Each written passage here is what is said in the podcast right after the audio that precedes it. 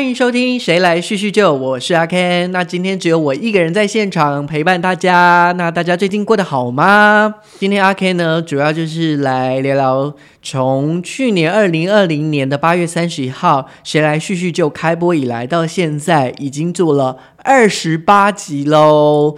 那二十八集感觉上是一个门槛，然后今天这一集也算是第二季的尾巴，那我们就来聊聊有关于谁来叙叙旧的发展过程好了。那也顺便聊聊最近的状况。阿 Ken 想回想起，就是最早为什么会想要做谁来叙叙旧，有有几个因素嘛。第一个因素，因为二零二零年是 Podcast 元年，在这样状况下呢，有很多喜欢广播的人，或者是本来就对于声音有兴趣的人就。开始在那个时候冒出头来。那阿 K 那时候刚刚好也碰到有一个学长，他自己要开一个 Podcaster 的录音室，那也就是第一季的第十集 On My Studio 的老板 Ryan，趁机帮他打下广告。有录音的需求的话，都可以去找 Ryan 的 On My Studio 哦。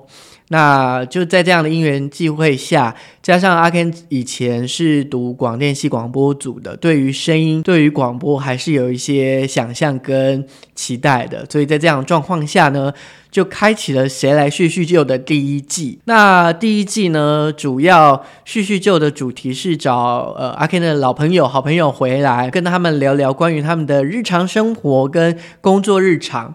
那为什么会想做这样的主题呢？以前的阿 Ken，我觉得属于比较属于是工作狂的一个状态，觉得假日工作这件事还蛮开心的。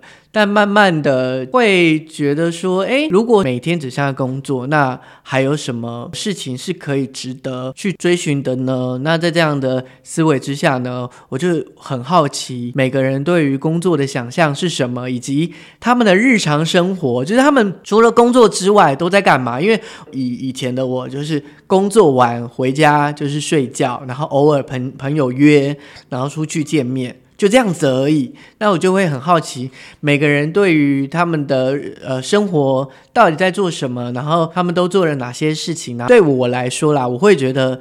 很多事情都是要堆叠出来的。例如说，你想要有这样的生活，你一定要在前面就先做好这个想要这样的生活的规划，甚至就是培养自己想要的兴趣或者想要生活的模样。那慢慢的就会有那个模样出来。所以就透过叙叙旧的这样的一个单元，然后找朋友聊，像是找来阿 Ken 的广播情人跟荧幕情侣，像是米香就是第一集剪辑师彭米香，再来就是呃我邀请到了广播。主持人谢小孩来跟我一起聊天，就聊他的工作。那例如说，我还找了华华来聊天。那那一天，就是我还偷偷摸摸的带了酒进录音室，然后我们两个就喝了红酒跟白酒，也聊了自己的爷爷跟奶奶的一些事情。那当然还有找了很多的朋友啊，像是。有工作上一起合作过的歌手、经纪人、行销专员，就是行销的老师，然后还有 Sally 哥哥 m a b l 大家记得吗？很像法语，但其实是阿美族语的。大家好，那那一次就邀请了 Sally 一将到现场，然后阿 Ken 也现学现卖。你看现在都还记得，你看哇，那个真的很久以前呢。第一季希望说声音上面是可以比较舒服，或者是比较干净的，所以我就进了录音室。那第二季开始呢，呃，阿 Ken 就自己买了。呃，一套设备，然后自己找了空间。其实我当初在第二季会就是买了设备，其实我的原原先的期待是，我希望可以在不一样的场域，例如说，我曾经在淡水的河畔录音，就有点想要让大家体验淡水河畔跟大家聊天，那大家就可以想象说，呃，淡水河畔的情节，然后阿 Ken 就是在这样的这个空间里面，然后跟大家聊聊天的那个感觉。殊不知会有一个很大的问题，就是那个声音会干扰水声啊，或者是旁边汽车跑过去的声音都会干扰。那这样的状况下，后来阿 Ken 就是也是选择在室内比较安静的环境，适合录音的环境里面录音。那第一季跟第二季比较不一样的地方，除了呃有叙叙旧的这个单元之外呢，也发展了另外一个单元叫叙叙说。那旭旭说。的由来呢，来自于第一季的第五集。呃，原本要邀约的来宾都临时没有办法，所以在这样的状况下呢，我就说该怎么办？这该怎么办呢？刚好前一集是就是跟小孩聊天嘛，就是两讲广播。在这样的状态下，我就想说，那我就录了一集自己对于广播的想象，跟就是阿 Ken 以前是广播组的嘛，所以就有做一些作品，然后就分享给大家听，也分享一些呃小时候常常听的广播啊等等的内容分享给大家，促成的。那一集，那加上呢，第一季的尾巴的两集，就是因为呃，阿 K 之前有参加读书会，就邀请了读书会的哥哥姐姐们，呃，邀请他们来体验广播、体验 Podcast 的感觉来录音。就这样的状态下，就会觉得说，哎，我也可以以主题来发展，就是今天我们是讲一个主题，那我邀邀请我的朋友一一起来聊这个主题。那把自己各自的想法想象，因为谁来叙叙叙叙就比较偏，就是阿 Ken 把对于这个来宾或是对于这个朋友的好奇提问出来，但是主要还是听对方讲话，听来宾来分享他自己的内容。那我尽量以不打断他，或者是以他讲的内容去延续的去发问、去了解、去去挖他的关于他自己的样貌这样子。那我也我自己也喜欢这样原因，是因为我会觉得。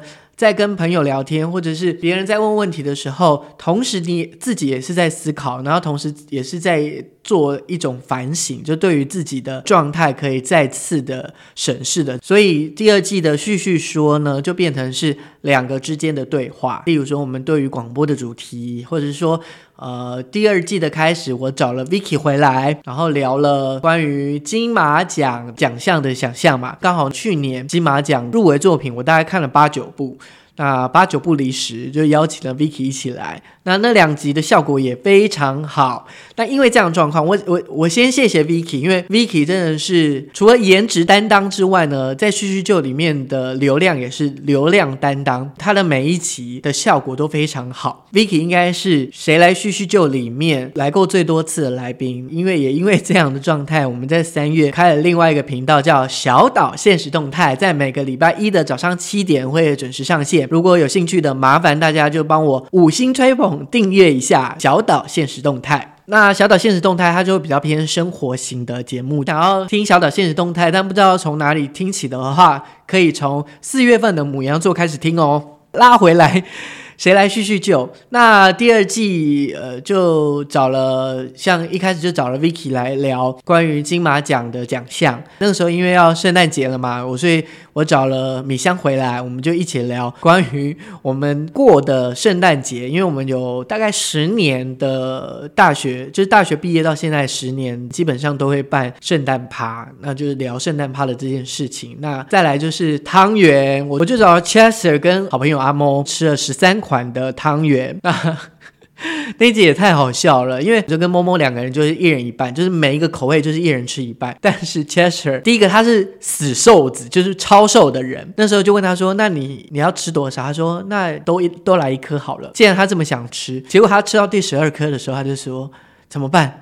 它饱了，是真的很撑。我吃一半的状态下，可我也觉得超级饱。更何况他是一个人吃了十三颗。也有呃，我找了台北的 Candy，就是我们是大学的朋友，然后也有参加社团，然后也有一起实习的一些经验。他还有出国交换的经验，那我们就来聊这样的状态。在过年之后，找来了数位蒙面，只有听过他的节目的伪学术认真听的李长杰，长杰老师到现场。呃，还有就是找了祥奇柠檬茶，也是虎克茶的创办人詹祥清，虎克船长，就是虎克到现场。这也是一个，我觉得也是在为第三季来做一个埋伏笔。阿 Ken 刚刚有讲说。原本我的第一季或是开始做的初衷，就真的只是为了自己想要做广播的这样的一个圆梦的一个计划。那在这样的状态下呢，在第二季的最后也找来了长杰呃虎克到现场。那比较好玩的是。这两位都是第一次见面，或是没有见面过的状态下，就邀请他们。就第三季的伏笔有包含这个，在三月份，我我刚刚不是跟跟大家讲说，呃，我跟 Vicky 一起主持小岛现实动态嘛。那我记得我在第一次在问他说，就是 Vicky，你对于小岛现实动态的期待是什么？那他就讲了。我要透过小岛现实动态赚很多的钱。那我说好啊，既然这样，那我们就朝这个方向去发展。我觉得也是因为这样，加上就是这两三个月来很多的活动，包含就是之前有参加一个 p o c k e t 的交流会，然后我去分享有关于 p o c k e t 的呃一些发展跟现在的状态，然后还有像春酒趴，就是李明大会在四月份有办一个 p o c k e t 的春酒趴，现场就很像在敬酒团一样，大家在中场的时候就不在自己的位置上然后就拿着酒啊饮料，而且他们还供了。呃，红酒跟 v 嘎就拿了自己的饮料，就到处每一桌去敬酒，真的就像结婚趴、结婚团一样。然后我们那一桌有一个叫哈拉充能量的一个节目，就是两个男生，然后他们两个男生就拿了酒之后，就真的是到处敬、到处敬，超级有趣。一个这样的聚会，就是让更多的 podcaster 可以互相交流。那当然也是因为这几个月的状态下，就是有跟不管是老师交流，或是跟跟团体有合作、有交流，或者是即将帮即将帮一个团队录音做节目等等这样的交流之下，我就觉得说，好像可以在第三季有一些不一样的突破跟发展，找更多不只是阿 Ken 身边的朋友，而是。可以跨出去去找，虽然不熟悉，但是他们是很有趣的，或者是一些老板系列的啊等等啊。因为在做长杰跟虎克的访纲的时候，其实我很紧张。紧张的概念是，就第一个就是相对我可能没有那么认识他们，在没有这么认识他们的状态下，有没有办法让他们比较。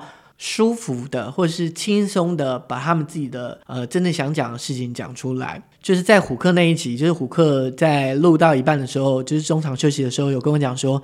阿 k e n a，我跟你讲哦，我觉得今天就是我真的太放松了，所以我就是讲了很多有的没有的东西。但我听到这句话，我就觉得我安心了不少，就是或或者我放心了不少。就是我也期待是这样，就是我是希望我的来宾在分享的时候是很轻松、很舒服的状态。那从这个脉络跟角度，我觉得我希望在第三季可以朝这样的方向发展，邀请到更多，也许是不认识是的，或是也许他的状态是更符合大众，就是大家会想要听的，或是期待的。所以我请大家常听我节目的人，或是有听到这一节节目的人，觉得哪样的工作内容啊，或者是哪哪些人是蛮有趣的，你觉得阿 Ken 来访问他们是会很好玩的，都介绍给我。讲到这边，我其实还蛮羞愧的。从去年年底开始，陆陆续续有邀请很多人，然后很多朋友也愿意说来上节目，但是我的访纲都还没有给他们。好。今天我也觉得刚刚好，就是在第二季的结束，我觉得我会先让谁来叙叙旧，休息一段时间。那在这段时间里面，我就会先邀请好呃访谈的人，甚至我先录好，然后这样会话会比较比较准时的周更给大家，比较完整的把我的第三季的架构先想好，然后找到呃相对应的来宾到现场，然后甚至我们可以先预录，或是跟其他单位合作等等之类的，都有。无限的可能，呃，在这样情况下，再把第三季呃呈现给大家。那如果说在第二季结束、第三季还没开始之前呢，想要听到阿 Ken 的声音，哎，千万别错过，马上把手机拿出来，打开 Apple Podcast、呃 Spotify 或 KKBox，帮我找了小岛现实动态。我们每个礼拜一都会如期更新，就是周更这样子。所以在这段期间，就请大家就先以小岛现实动态为主。那叙叙旧，